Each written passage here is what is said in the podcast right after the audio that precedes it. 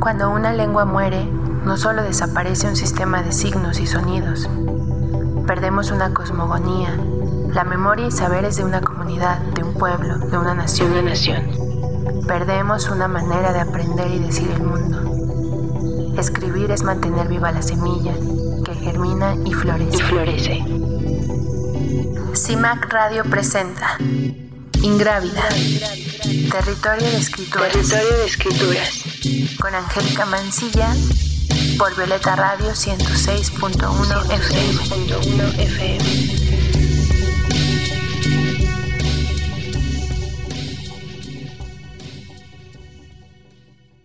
Este programa es una colaboración con Originaria, gira de mujeres poetas que escriben fuera de la hegemonía.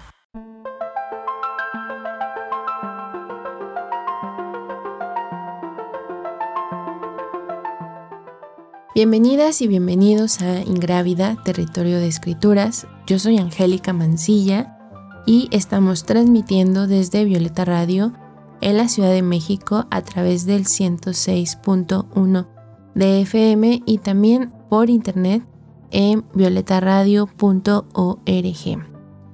El día de hoy estamos celebrando que es nuestro episodio número 10 de esta temporada, lo cual quiere decir que ya son 10 las escritoras a quienes hemos ido conociendo un poco más de su escritura, de su potencia creadora, pero también de sus intereses y de sus preocupaciones. Antes de presentarles a la escritora que está esta mañana aquí en Ingrávida, quiero recordarles que pueden seguir nuestras redes sociales. Nos encuentran en Facebook, en Instagram y en Twitter. Estamos como Ingrávida, Originaria, CIMAC y Violeta Radio. Y también recuerden que se pueden comunicar a nuestros teléfonos para que nos compartan sus opiniones. Eh, pueden llamar al 55 60 60 55 71 55 60 60 55 71 y bueno recuerden que esta temporada la estamos llevando a cabo en colaboración con Originaria rumbo al segundo Encuentro Nacional Originaria Mujeres que escriben fuera de la hegemonía que se llevará a cabo el siguiente año en Pátzcuaro, Michoacán. Y bueno, ahora sí les presento a nuestra escritora invitada de esta mañana.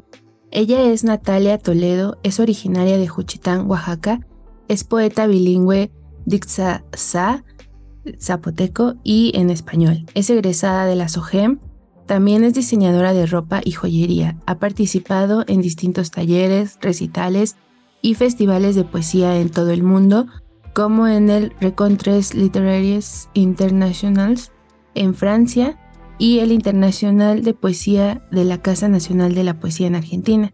Fue becaria del FONCA y del Sistema Nacional de Creadores. Sus poemas y cuentos han sido traducidos al mije, al chinanteco, al mixteco, al maya, al inglés, al italiano, al francés, al vietnamita, esloveno, alemán, griego, chino, punjab y euskera. En 2004 fue reconocida con el Premio Nacional de Literatura Nezahualcóyotl por su obra Olivo Negro. Ha sido incluida en diversas antologías, entre ellas la Antología de Poetas de Tierra Adentro de 1997, La Voz Profunda, Antología de Literatura Mexicana en Lenguas Indígenas del 2003, y en Words of the True Peoples, Palabras de los Seres Verdaderos, antología de escritores indígenas mexicanos contemporáneos del, 2005, entre otras, y algunos de sus libros son Deche Biotope, espero haberlo pronunciado más o menos bien, El dorso del cangrejo, Flor de pantano, Antología personal, Olivo negro, Mujeres del sol, Mujeres de oro, el niño que no tuvo cama, el conejo y el coyote y la muerte pies ligeros. Bienvenida Natalia, muchísimas gracias por que estés aquí hoy, es un gran honor para nosotras. Hola, ¿qué tal? ¿Cómo están? Muchas gracias por esta invitación. Aquí estoy. No, pues muchas gracias a ti, estamos muy contentas de poder conversar contigo. Eh, Y bueno, como ya te presentaba, en tu semblanza tienes una trayectoria pues ya importante, ¿no? Eres como una referente de la literatura que se crea en lenguas originarias. Entonces, quizá la primera pregunta sería, ¿cómo fue tu acercamiento a la poesía y a su escritura? ¿Y cómo consideras desde esos inicios eh, que se ha transformado hasta ahora la, tu, propia escritura, pero también la escena literaria en lenguas originarias? Bueno, pues yo creo que tengo esa trayectoria porque ya tengo muchos años también.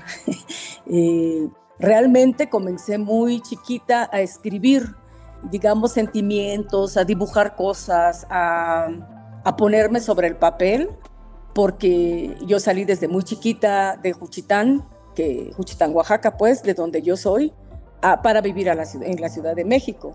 Entonces, una manera de acercarme a mí misma, a mí, para no olvidarme, para seguirme escuchando, fue que comencé a escribir, comencé a, soñar en zapoteco, este, a, extrañar todo lo que había vivido, porque cuando uno cambia de geografía, pues no cambias nada más de, la atmósfera, ¿no? ni, el, clima, sino que también cambias de ropa, eh, amigos ya no hay, eh, con quien hablar tu lengua ya no hay. Entonces fue que sentí la necesidad, pienso yo, porque todo esto no fue de manera consciente. Nunca dije quiero ser poeta y más adelante publicar y más adelante eh, todo eso que leíste. Para nada. Eh, era una manera de resistencia, era una manera de resistir más que resistencia, resistir esta ciudad, la Ciudad de México, eh, también mi entorno que era muy hostil y que era en otra lengua. Entonces creo que eh, eso me, hizo poeta, entre otros factores, ¿no? Porque eh, pues cuando yo empecé no, no, había, no había poetas mujeres en lenguas que yo sepa.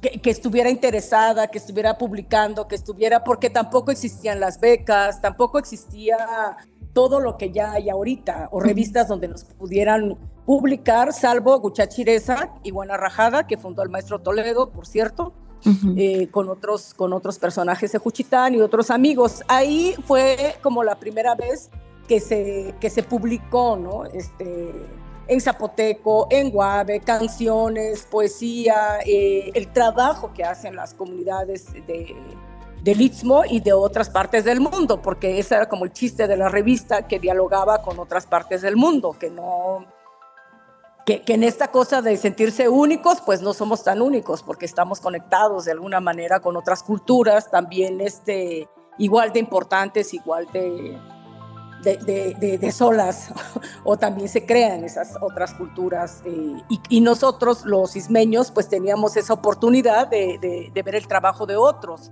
al mismo tiempo de ver la publicación de los que en ese momento ya escribían, eh, como Rocío González, que escribía en, español, no, ella no, nunca habló zapoteco, pero fue una poeta muy, muy importante, al menos eh, para mucha gente, pero para mí ni, ni se diga, porque eh, leerla me, como que sentí que por ahí era mi voz, que, que tenía yo que seguir escribiendo, y también otros, otros como Víctor Terán, Jorge Magariño y los grandes, ¿no? los que ya habían publicado en los años 30 como Andrés Enestrosa, los hermanos López Chiñas, eh, Enrique Liekens, Pancho Nácar, que fue el primer poeta, que, eh, hombre pues, que escribió un libro únicamente en zapoteco, que más tarde tradujeron eh, Víctor de la Cruz y mucho más tarde en una beca de Banff, Irma Pineda.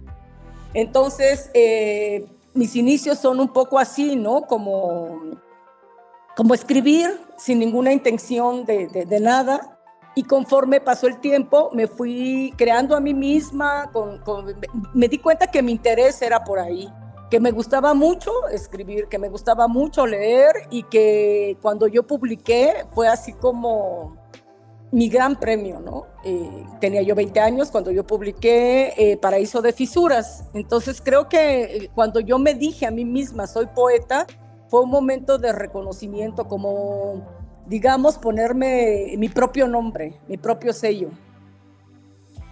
Pues muy interesante este proceso que nos estás contando porque como parte de toda tu genealogía y de cómo esta interacción, ¿no? En la creación, que también ya decías, eh, que mencionabas a tu papá, ¿no? Que el creador de esta revista, Francisco Toledo.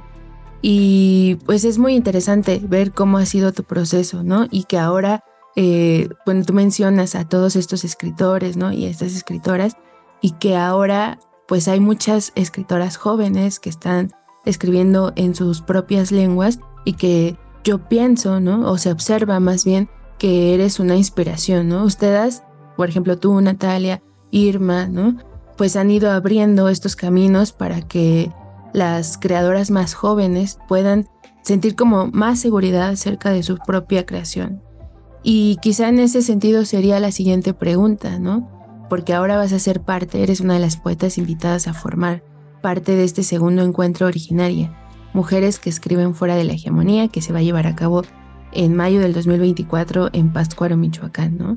Y entonces eh, preguntarte cómo te has sentido o cómo te sientes de ser parte de esta gira, ¿no? Donde vas a compartir, pues, con mujeres más jóvenes, con mujeres que escriben en otras lenguas y también, como tú ya lo decías, que te nos permite darnos cuenta de que el mundo que pensamos pues no es único, ¿no? Y cómo hay como toda esta diversidad de entendimiento del mundo y que se expresa a través de cada lengua.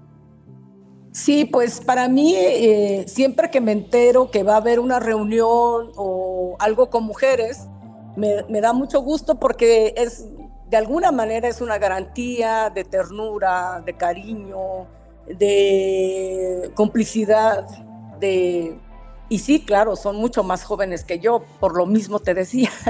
eh, las conozco, pues yo puedo decir que conozco casi todas y las que van formándose, voy viendo cómo, cómo, cómo van caminando, cómo van publicando. Eh, pues da gusto, ¿no? Da alegría eh, ser parte de esta gira que le llaman y que, y que pues también viene de otras compañeras que están interesadas en, en en publicar, en hacer una antología de cada quien. Eso me gusta mucho, porque no solo eh, son presentaciones que, que pues eh, las presentaciones son bonitas, digamos, porque es un encuentro directo con las personas, ¿no? sobre todo ahora que estuvimos tan encerrados, eso es, todos tenemos hambre de, de, de, un abrazo, de un saludo, de, una cercanía. Entonces, por ese simple hecho ya es un reconocimiento, un regalo y por otro lado, este, pues Michoacán y, la cultura de, ese estado, pues siempre, o las culturas de ese estado, siempre me, han intrigado, me han gustado, conozco a las poetas, eh, me gusta mucho. Entonces yo estoy muy feliz y, pues ya esperando que llegue eh, el día, el momento para convivir con mis compañeras. Y seguro va a ser un encuentro muy, muy hermoso, como tú dices, más allá de las presentaciones de los libros, pues el encuentro físico, ¿no? El, el apapacho, el abrazo. Y bueno, eh, Natalia, justo eh, pensando en tu proceso de escritura y que ya nos contabas que empiezas a escribir cuando te tienes que mudar a la ciudad y que de alguna manera entra en tensión, ¿no? Como tu cultura originaria con este monstruo de ciudad pues si nos pudieras contar cómo es escribir en dos lenguas y cómo es ese proceso de traducción, porque ya decías tú hace un momento, ¿no? Que soñabas en zapoteco. Entonces, eh, quizá empezaste a escribir en zapoteco y luego ya fue que quisiste hacer las traducciones. Quizá en un primer momento no, porque no estabas pensando en compartirlo, ¿no? Pero si nos pudieras contar cómo ha sido ese proceso, ¿no? De pensar o de concebir eh, un poema, por ejemplo, en una lengua y luego tener que llevarlo otra? Pues mira, eh, yo comencé escribiendo, de hecho mi primer libro está escrito en español, porque pues ya todo mundo sabe que la educación es en esa lengua y que aprendes a escribir primero en, español y aprendes a leer en español, no en zapoteco, en mi caso, ¿no? Porque pues no, hay, no había clases, ahorita hay talleres, hay como una cuota que hacen los oaxaqueños o el magisterio donde te enseñan canciones, El feo en zapoteco, dos cosas, dos poemas, declaman, se visten, se, pero que es insuficiente porque para enseñar una, un pensamiento es mucho más complejo, ¿no? De qué nos reímos, qué nos hace llorar, cómo nos relacionamos en el amor, todos esos gestos pues se adquieren desde casa. Entonces, em, para mí ha sido eh, importante el, haberme dado cuenta yo sola, como que dije, eh, ahí se puede escribir en mi lengua, porque todos los que yo te mencioné, la mayoría de los escritores de los años 30, eh, algunos escribieron en zapoteco, no todos, y entonces muchos ejemplos no teníamos, pero empecé como a, coquetear con esa idea y empecé a, atreverme a escribir y a encontrarme todos los problemas que se encuentra alguien que no está educada en su idioma. Entonces, bueno, por supuesto que estoy educada en mi idioma con toda la memoria oral y todo lo que sé a partir de, los viejos de mi casa, de, de mi alrededor, de mi pueblo mismo, ¿no? Pero eh, para la escritura en sí, pues sí tuve que eh, padecer un poco este, la DX, la XH, la XOL, eh, todas estas reglas para escribir, ¿no? que fui aprendiendo y que uno nunca termina de aprender porque tú eres, tu cuerpo emite esos sonidos, pero escribirlos es diferente. Entonces, eh, yo entiendo mucho a los jóvenes que empiezan cuando tienen esos problemas o esas inseguridades ¿no? de, la escritura, que es, muy angustiante porque al mismo tiempo de que es tu primera lengua, que hablas esa lengua, que ríes en esa lengua, vives en esa lengua, no puedas comunicarte por escrito en esa lengua. Eso es una cosa como... Eh, tener dos corazones que no pueden juntarse, ¿no? Y eso sí eh, causa mucha angustia. Y creo que yo por eso soy muy tolerante con las personas que escriben mal, pero escriben. Y creo que antes de aventarles todas las reglas del mundo, habría que ser más solidarios en ese proceso porque es duro. Y eso, sabes, es algo que no habíamos abordado, creo que en ninguno de los episodios. Eh, pensar como que la mayoría de las culturas originarias tienen una tradición mayormente oral y que apenas quizá o no, no muchos años atrás se ha ido como construyendo, ¿no? Las normas de la escritura. Y Susana Bautista en la entrevista que tuvimos con ella justamente mencionaba que quizá esa es una de las cosas más importantes de la literatura en lenguas originarias porque está contribuyendo a la profesionalización eh, en el sentido de que quienes escriben están teniendo mucha claridad acerca de las normas lingüísticas de cada lengua, ¿no? Y de cómo eso que decías tú, van adaptando los sonidos a través de este, este alfabeto, quizá. Y bueno, muchas gracias por mencionarlo, Natalia. Y bueno, nos acercamos a tu poemario El dorso del cangrejo y hay un está presente justamente esta dualidad, ¿no? De la que ya mencionábamos, pues dos mundos que conversan en tensión y por un lado la cosmogonía pues de tu pueblo originario y por el otro el mundo occidental en poemas como Cristo, ¿no? La hermana Eurídice. Entonces, nos gustaría preguntarte de qué se nutre tu poesía, cómo brota el poema. Eh, por supuesto que la poesía es la gran transgresora de todos los géneros. Entonces, la poesía se nutre de absolutamente todo lo que sucede, lo que acontece al, ser humano en, corto y en, en, comunidad.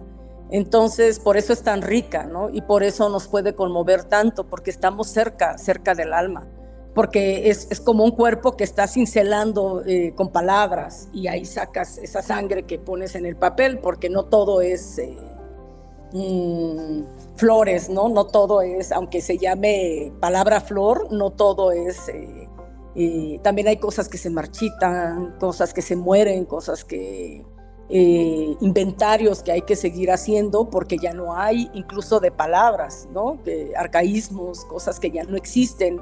de todo eso se nutre la, la poesía. Y, ya ni me acuerdo qué me preguntaste. Como estoy enfrente de una ventana y veo pasar a las personas. no, sí, justo de qué se nutre tu poesía y cómo brota el poema, ¿no? Ah, bueno, eh, puede brotar en zapoteco, en, español.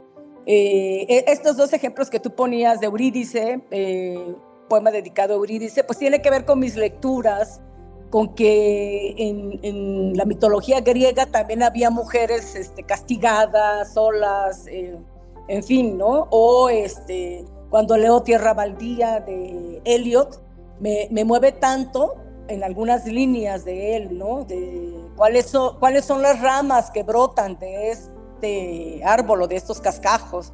Eh, y ahí tal vez soy la última rama que hablará zapoteco y mi lengua tendrá que ser silbada. En, bueno, no sé, ya no me acuerdo del poema, pero digamos que, que, todas las, lecturas también eh, entran de alguna manera a la cabeza, al alma y luego salen en forma de otras cosas. Eh, nada, nada de lo que hay en esta tierra me es ajeno, como decía aquel otro poeta me, gusta mucho eh, sentarme a crear. También tengo poemas que salen como de mi aliento, ¿no? Mi, mi, fie, que en zapoteco significa respiración, mi primera respiración, que es la vida misma. Eh, ese tipo de cosas salen, salen sin, digamos, sin pensar, ¿no? Que, es algo que está ahí tocando, tocando, tocando hasta que abres la puerta y aparece. Pero también hay otras cosas pensadas. Eh, digamos, ¿no? Que, que, haces como símil, un símil con, con, el pasado y no tu pasado, sino el pasado de otras mujeres, el pasado de otras culturas. Eh, finalmente somos eso en la tierra, eh, gente que ha pasado por este trance de tiempo y, y ahora pues yo soy una zapoteca de este tiempo que escribe poesía y cuento también. Muchas gracias por compartirnos cómo brota el poema, cómo surge desde el sentir, pero también desde el pensar, de observar, de asimilar el mundo que, que te rodea. Y agradezco mucho la manera en cómo has ido tejiendo tus palabras de esta forma tan bella para, para expresar ese relacionamiento, ese vínculo que tienes con la palabra flor, que aunque dices que así la nombran, no es que siempre florezca, pero es que a veces con la poesía también es posible hallar belleza en aquellos sentimientos que no necesariamente solemos leer así, sino que marchitan, justo como, como tú decías, pero que también de alguna manera alimentan la poesía. Y bueno, con ese tejido tan hermoso que Natalia nos ha convidado para expresar cómo brota el poema, quiero que nos acompañen a escuchar esta canción y regresamos con más conversación y para seguir conociendo un poco más del proceso de escritura de Natalia Toledo.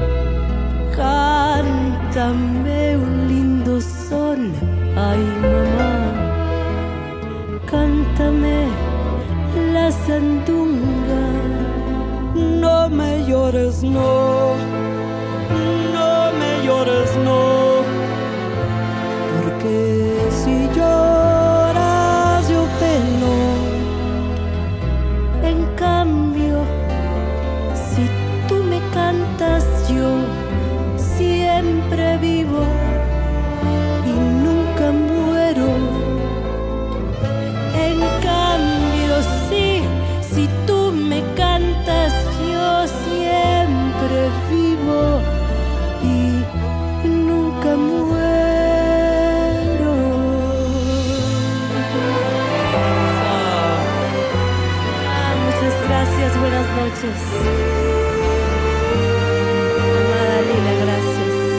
Gracias a ti, querida Natalia. Y cantar la martiniana juntas. Qué regalo de la vida. Gracias. Venga. lucero de la mañana,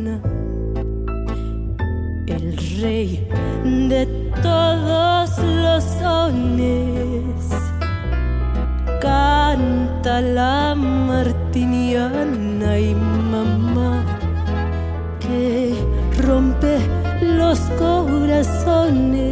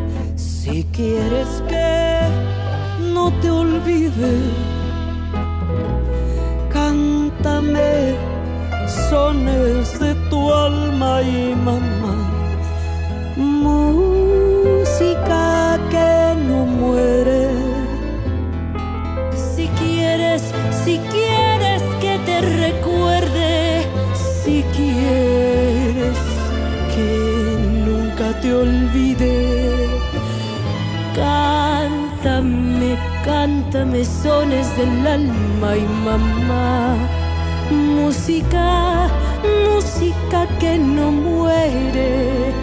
No me llores, no, me llores más. No me llores, no me llores más. Porque si lloras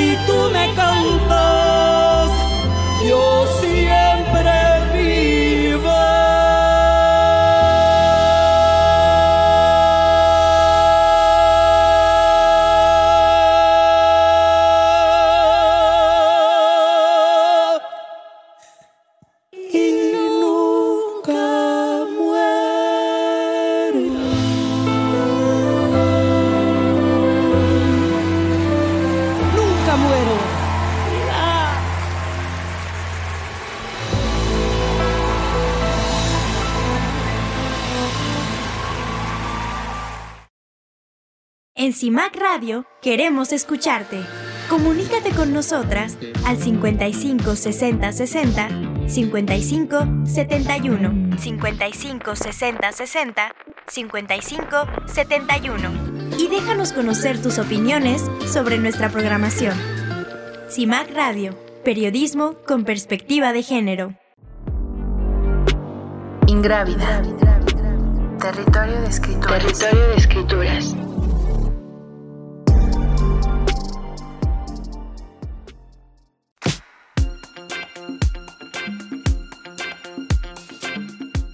Estamos de vuelta en Ingrávida, territorio de escrituras.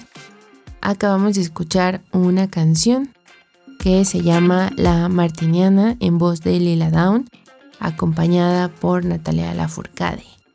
Y bueno, muchas gracias a quienes nos sintonizan a través de Violeta Radio en el 106.1 de FM en la Ciudad de México y también a quienes nos acompañan desde diferentes lugares a través de internet en violetaradio.org. Y esta mañana estamos conversando con la escritora juchiteca Natalia Toledo. Estamos hablando sobre su tránsito por la poesía, así como de su participación en el segundo encuentro originaria Mujeres que escriben fuera de la hegemonía, que se llevará a cabo en mayo de 2024 en Pátzcuaro, Michoacán. Y bueno, en ese sentido también que hablabas de, las mujeres que ha habido en otros tiempos y de cómo se va componiendo tu poesía, ¿no? A partir de todas estas lecturas, pues también como de la realidad, ¿no? Porque justo en este poemario, pues hay una mirada muy crítica, ¿no? A lo que se enfrenta una mujer desde la, desde la niñez, ¿no? La dote, la menstruación, la vergüenza y el ocultamiento del cuerpo, ¿no? Los mandatos que pesan y construyen un destino a las niñas y que no necesariamente es para el beneficio de las niñas, ¿no? Y luego en el feminismo hay una frase que dicen, lo que no se nombra no existe. Y en ese sentido pensaba, eh, ¿cuál es la importancia ¿no? de, nombrar que muchas veces se, se, piensa que porque son tradiciones son incuestionables? Y en ese sentido, para ti, ¿qué ha significado nombrar estas violencias en contra de las mujeres, ¿no? de las niñas? Pues yo creo que todo lo que se ama se puede criticar, eh, porque no es un amor con ojos cerrados no es un amor que se acepte a la primera y ya está dicho. Por supuesto que es una manera de, las abuelas o mi abuela me pasa una serie de cosas que hay que cumplir y que de alguna manera en su momento yo me sentía muy culpable por no llevarlas a cabo, ¿no? Como esto de la virginidad, yo decidí desde muy joven no saltar esa, ese aro, ¿no? Eh, y, no lo quise saltar por las mismas cosas que me contaba mi mamá, mi abuela. Me parecía injusto, eh, incluso que se le pidiera la virginidad a las mujeres y a los hombres no. Eh, eh, y claro, no se trata de que, de que seamos iguales, entonces yo le voy a pedir la, virginidad a un hombre. Eso más bien me parece absurdo. y me gusta mucho un poema de, Sandro Cohen que dice uno al amor entra virgen, porque eh, cuando estás enfrente de un cuerpo por primera vez, por supuesto que no sabes qué va a pasar, por supuesto que tienes los nervios de, punta a punta, este, no sabes si te va a gustar, de hecho, ¿no? Para empezar. Eh, igual sí, igual no, igual los aromas, igual esto, igual lo otro. Entonces, que ese sea el vínculo para quedarme yo con una persona, un hombre, una mujer, pues me parece muy pobre. Y entonces eh, yo vi algunas cosas, por eso lo hice también. No, no, no creas que no me pesa, no creas que, eh, que es algo que no me cuestioné este, en su momento, como decir, porque muchas mujeres pasaron por ahí y, de alguna manera conformes porque no, porque te lo dice la misma cultura, no tienes que vivir así las cosas, pero bueno, eh, lo bueno de ser joven en su momento o lo bueno de, abrir bien los ojos, no sé, no sé a qué se deba también, y, ser sensible, ¿no? Entonces yo vi una vez que, muchas cosas de las que, de las que he escrito de ese tema, eh, vi una vez eh, que a una muchacha, mi vecina, no sangró en su noche de bodas o en su noche de, rapto. y, y la devolvieron a su casa porque no era, este, no había sangrado. Entonces, eh, eso me pareció muy triste, pero también muy, muy injusto porque no tiene nada que ver. Eh, y, entonces ya eres señalada y, entonces eh, pues te, pagan como un dinero porque pues ya te tocó otra persona. y eso me dolió mucho porque yo venía caminando con mi abuela, me acuerdo, llegué de vacaciones a Juchitán y había en una banqueta un como ropero, no, no es ropero, como una vitrina chiquitita en, en la banqueta, llena de perfumes, pero chiquitos, como de esos, este, como, como si fueran muestras, de las que dan en las grandes almacenes como muestras. y, y, y, entonces esa, esa muchacha que devolvieron a su casa, con el dinero que le pagaron, compró esos perfumes para venderlos y poder vivir. Entonces cuando me le dije, ay, qué bonito este puesto, mi abuela me jaló el brazo y me dijo, no es bonito, porque e, eso, este, pasó esta historia, ¿no? Entonces ya me la cuenta y eso me indignó tanto y me dio tanta tristeza que le escribí a ella directamente un poema, porque pues me parece muy, muy, muy tonto, ¿no? Que, porque además está comprobadísimo que a veces no sangras. ¿Por qué no la nariz? ¿Por qué no? no sé. Eh, ese son como el tipo de cosas que a mí sí me incomodaron y, pues tuve la, fortaleza, gracias a las mujeres en mi pueblo también, de ponerlo ahí eh, en, en, mis libros, ¿no? Y sí, eh, se vuelve como, pues es un cuestionamiento bastante duro, ¿no? Y que claro que invita como a sensibilizarse ante pues esto que sucede, ¿no? Y ahorita también mencionabas como esta primera vez que una se va acercando a, otro cuerpo, ¿no? Y también me parece que eso es algo presente en tu poemario, en este del dorso del cangrejo, que quizá es algo también que notamos en la poesía de Irma Pineda, ¿no? Y en una entrevista que, que tuvimos con ella, decía que hablar de lo erótico y de la sexualidad no es que fuera algo que estuviera eh, penado entre los grupos de las mujeres, ¿no? O sea, que sí, que sí era algo que se hablaba sin tanto tabú, ¿no? Entre las mujeres.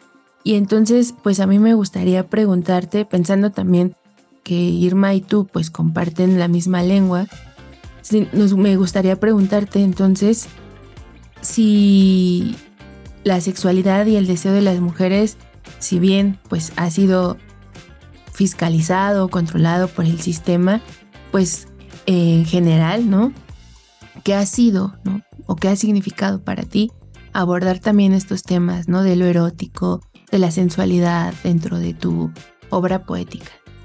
Yo, creo que ahí sí, eh, la lengua zapoteca tiene mucho eh, eh, como este juego, ¿no? Erótico de por sí entre nosotras cuando platicamos, cuando, cuando alguien se muere, las mujeres empezamos a hablar de lo erótico como una, como para posicionarnos en la vida, para poder continuar, porque la muerte es tan cabrona y tan eh, contundente que hay que reírse de ella, ¿no? Este, para poder hacer lo que sigue, lo que continúa a pesar del dolor. Eh, eso es lo curioso, porque eh, al mismo tiempo de que somos eh, muy libres, muy, muy libres, las mujeres de Juchitán, eh, pues siempre hemos sido un poco así rebeldes y, nadie nos ha parado. O sea, han querido, pero no han podido. Este, y eso existe en el lenguaje, en el... O sea, tiene razón Irma, no está prohibido hablar de, de, esas cosas ni está prohibido. Yo creo que el, el peor problema que le puede pasar a una mujer es autocensurarse. Eh, por lo mismo, ¿no? Por, porque piensas tanto en todo lo que te rodea que ya no te permitas escribir, pero la poesía tiene que ser escrita desde, desde, desde, desde esa conciencia de que eres un ser libre y que, y que no necesariamente vas a escribir lo que, lo que el mundo espera. Eh, el mundo no, no, no, se interpreta de una sola forma. Cada comunidad, cada lengua es una manera de ponerlo ahí en, en, en, palabra, en el libro, eh, la mala forma en que tú hablas, este, todas esas cosas que, que, a veces nos quieren controlar los medios, ¿no? Este, si subes una foto con la chichi de fuera, este, ya eh, te castigan dos días. Eh, no, digamos otras partes del cuerpo. Entonces desde ahí empieza la mutilación, empiezan esas cosas y, obviamente yo nunca voy a estar de acuerdo eh, ni me voy a ceñir a las, a las formas de nadie, porque pues cuesta mucho trabajo llegar a esta edad, cuesta mucho trabajo este, Mm, todo el camino eh, en contra de muchas, muchas, muchos obstáculos, como para eh, llegar de vieja y, decir, ay, ahora sí me voy a tapar la cabeza, ¿no? Pues no. Además, tú eres una mujer muy fuerte, ¿no? De una presencia muy fuerte y una voz muy potente y, que mirarte es como mirar la transgresión, ¿no? Y eso me encanta a mí de ti, Natalia. Muchas gracias. Y bueno, quisiera eh, pedirte si pudieras leernos un poco de algún, no sé, dos, tres de tus poemas. Sí, cómo no. Este, eh, voy a leer ese, eh, ese, ese, poema que le escribí a esta vecina amiga que, que no sangró. Sí. Que se llama Dilla Negenda.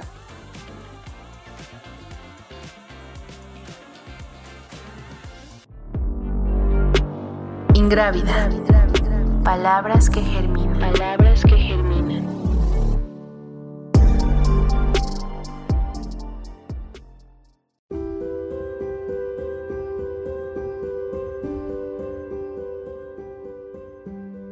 guyu tuku kwani sa dondobi na yidilado. Tuku sade que deñeu, nekinu sale luti nyuni bia stusugubilla. Guyu tuku jiru lugentaro, nekeni nañe yuladi male ne cuba la chigenda. Guyu tubi ganda tipumpu na lasa na licho, nekeni na nyuni sa. Kigana kabiniwati, pati gie biaba la yu, gieru la chigati. Tradición Hubo quien probó el mosto de tu piel, te caminó de la cabeza a los pies sin abrir los ojos para no descubrir el resplandor del sol. Hubo quien solo pellizcó la comida y no quiso beber el chocolate de los compadres y el pozol de semilla de mamey. Hubo quien colgó en la puerta de tu casa una olla rota y no quiso pagar la fiesta. No supieron los tontos que una flor caída al suelo sigue siendo flor hasta su muerte.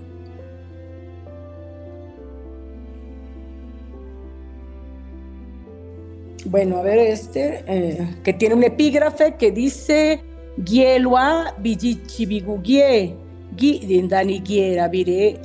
Mis ojos, monedas de mica adheridas a la piedra de su origen. Raruzulu gichilayu. Gukka nos laja diuji, gie vigigna nemigu. Gukka nu yaga gucesa belle, bakanda ne libana guni bishose vidanu. Biava non dani gishi, gubicia vitidi basha stila cidonu. Gukka nu pumpuau, gukka nu nisau, yananaka nu de, gisu gichilayu. Origen. Fuimos escama de Dios flor, venado y mono. Fuimos la tea que partió el rayo y el sueño que contaron nuestros abuelos. Caímos en el monte y el sol nos atravesó con su flecha. Fuimos cántaro, au, fuimos agua, au. Ahora somos ceniza bajo la olla del mundo. A ver este. Riundandaya. Runi Bangurisara Curigna Apita, ne qua nasci pittosa amica candida. Runi Chiraio Tesa ne cucia passò signa cuia neca. Runi Lindana te cucas luna, ne lupa ghicci picacque lice, Runi cacicachetta pittoppa lugna, danica che indascela ragacetto cacciagana. L'unica cibi si cucci cubicia e ciaicche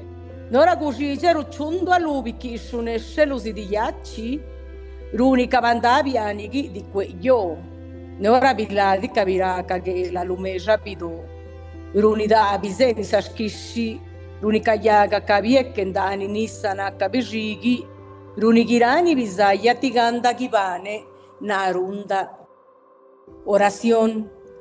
Por la silla de ruedas de mi abuela, por los mangos verdes de mi amiga Cándida, por las casas de ladrillos y su húmedo bermellón, por los pretiles grises de mi cuna, por los órganos de espinas creciendo en las paredes, por los jicalpestres que acumuló mi madre en las bodas ajenas, por esos días en que el sol bronceaba mis cabellos y mi sonrisa era el brillo cegador de una costra salina por las fotografías pegadas sobre el pliego de cartoncillo y su repentino viaje al altar de los muertos, por el petate y su cartografía de orines, por los árboles torcidos sobre el estriado del agua, por todo lo que inventé para tener una vida, yo canto.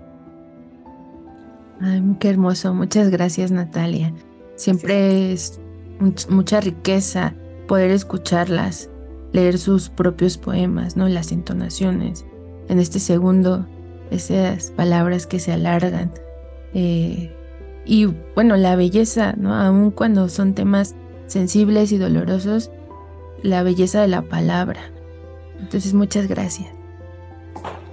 Y bueno, no sé si, si ya ahora que, mencionábamos también, o que mencionaba al inicio de, cuando te presentaba, pues que eh, eres una diseñadora de ropa y de joyería, pues me gustaría preguntarte si tu poesía se nutre también de tu creación con los textiles y con las joyas y viceversa, ¿no? Si la poesía te permite eh, potencializar la creación de la joyería y de los textiles. Sí, yo creo que todo eso aparece en, todo lo que yo hago. La poesía está en todo. Eh, por supuesto que he hecho huipiles que, que, tienen poesía, no nada más mía, sino de otras compañeras bordadas en lengua, eh, en, cualquier lengua y su versión en español, otra manera de leer el cuerpo. ¿no? Eh, la joyería también siempre nace de, de intuiciones, de, las cosas que veo. Eh, hay, una cosa en el lenguaje de los fuchitecos, ¿no? Cuando vamos a un lugar donde, donde es bello, donde nos gusta, o sea, un mercado, un paisaje, eh, cuando regresamos decimos, fuimos a darle de comer a nuestros ojos nuestros ojos comen. Eh, y creo que todo lo que ha comido mi ojo aparece en la ropa, en la joyería, en la comida, en la poesía, en todo lo que, todo lo que soy, porque yo, pues sí, cuando me siento, escribo con todo eso que he sido y que he visto. Muy hermoso todo lo que dices, cómo vas compartiendo tu experiencia y las palabras que eliges para hacerlo de verdad es muy, muy hermoso, ¿no? Muy inspirador. Y bueno, Natalia, agradezco muchísimo que te hayas dado el tiempo de estar aquí, que hayas aceptado nuestra invitación. Y pues antes de despedirnos, me gustaría preguntarte si quisieras agregar algo que a lo mejor no te pregunté y que a ti te gustaría mencionar. Y también si nos pudieras compartir a quienes nos están escuchando en dónde podemos leerte y también para quienes estén interesados o interesadas en tus diseños textiles y en la joyería en donde pueden encontrarte? Bueno, eh, pues siempre van a quedar cosas, ¿no? Que podemos estar horas platicando cuando estamos dos mujeres platicando. Eh, podríamos estar horas hablando de, de, miles de cosas, de miles de temas. Así que esto es un pedacito de mí. Gracias por esta entrevista. Ya, ya vendrán los encuentros en, en, en corto con todas en, en esta gira que vamos a hacer con, con, la poesía y con las mujeres poetas, que me, da mucha esperanza y me da mucho gusto hacer. Y eh, bueno, la joyería y, los textiles, en Instagram hay una cosa que se llama la do, piel de hilo. Eh, si me buscan como Natalia Toledo, ahí van a encontrar y ahí están muchos de los diseños que he hecho y que se han ido pues, por todos lados y que ya lo traen puesto muchas mujeres. Este en Oaxaca, en la tienda Q, se venden mis cosas. Y también yo hago ventas en mi casa para, para mis amigas, para que no tengan que pagar ese, ese, ese, ese extra que les suben las tiendas, ¿no? Porque pues no son mis tiendas. Y, este, y los libros, pues bueno, en el Fondo de Cultura Económica, en la editorial Almadía, y pronto voy a, voy a, parece que en este año sale un cuento mío que se llama El Baño para niños y pues estén atentos. Yo, yo este, pues sigo y también con ustedes voy a publicar una antología que no he, no he armado, pero que ya lo hago hoy. Ay, pues qué emocionante eh, poder leerte también en la narrativa, que es algo que no abordamos durante esta entrevista, pero que también haces, ya nos decías, y pues muy emocionante leerte en este otro registro y en esta eh, breve antología que va a ser para, para originaria. Muchas gracias Natalia, de verdad. Ha sido un placer bien grande escucharte y pues como lo decía, es muy inspirador cómo vas entretejiendo, ¿no? tu experiencia con las palabras y que bueno, ahora también eh, quienes quieran acercarse, ¿no? Si era la primera vez o si es la primera vez que te escuchan, pues que se puedan acercar a tu poesía, pero también como a todas estas creaciones que tú haces. Pues muchas gracias. Gracias a ti, corazón. Un abrazo grande.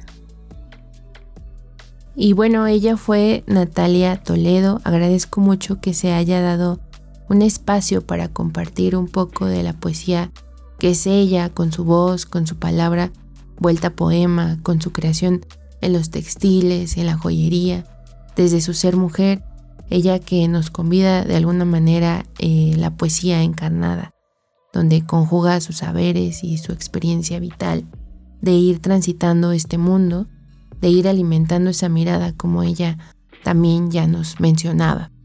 Y bueno, quisiera decir que la manera en cómo aprende, aprende con H y expresa el mundo y que luego nos lo comparte a través de su palabra flor es sumamente hermoso. Eh, realmente me siento conmovida y sin palabras de la manera en cómo nombra tanta belleza. Y porque justo pienso, ¿no? ¿Qué se dice ante la belleza cuando hay tanto asombro, ¿no? Y así me siento en este momento, procesando sus palabras, cómo ha enunciado esa experiencia del sentir y del vivir. Y bueno, también agradecerle mucho a Natalia por ir situando cómo fue su proceso de ir reconociéndose y nombrándose escritora porque conocer las experiencias de otras mujeres pues van también nutriendo el propio reconocimiento de quienes escriben, ¿no? Y bueno, Natalia es un referente para las mujeres que escriben en lenguas originarias, pero también, bueno, agradecerle por compartirnos esa mirada histórica de su proceso personal que se ha ido tejiendo también con diferentes expresiones artísticas. Y bueno, recuerden que pueden escuchar este y los episodios pasados en iBox, en iTunes, en Spotify. Nos encuentran como Ingrávida. Hemos conversado con escritoras que nos han acompañado desde diferentes territorios, pero también que nos han convidado su poesía, su palabra en diversas lenguas originarias de México. Hemos tenido a Miquea Sánchez, a Rosa Maqueda, a Cruz Alejandra Lucas Juárez, a mm, Len González, a Susana Bautista, que nos acompañó con todo su conocimiento sobre la promoción y los derechos lingüísticos, a Sacil Sánchez Chan, a Yasnaya Elena Gil Aguilar, también con todo ese conocimiento y su activismo por el derecho a hablar la lengua materna, eh, Araceli Patlani, Diana Domínguez y pues en esta ocasión a Natalia Toledo y pues estén al pendiente porque todavía nos quedan más episodios con más escritoras que escriben en lenguas originarias de México. Y bueno, muchas gracias a ustedes quienes nos acompañaron esta y todos los miércoles de Ingrávida Territorios de Escrituras. Gracias por quedarse a escuchar esta conversación con la poeta Natalia Toledo.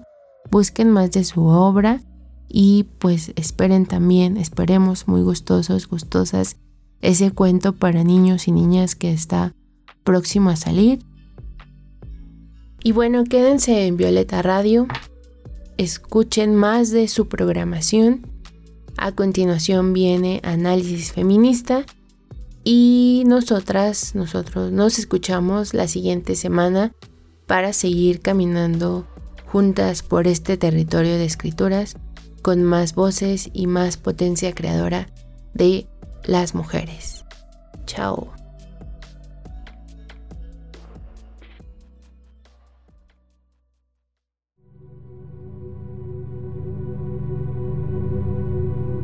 Palabras en lengua materna tejidas en las alas de mujeres pájaro. Un suspiro en el vientre de la noche. Río desbordado. Tierra mojada después de la lluvia. Después de la lluvia. CIMAC Radio presentó Ingrávida. Territorio de escrituras. Territorio de escrituras. Con Angélica Mancilla, todos los miércoles en punto de las 10 a.m. por Violeta Radio 106.1 106.1 FM. La radio feminista. La radio feminista de la Ciudad de México. De la Ciudad de México.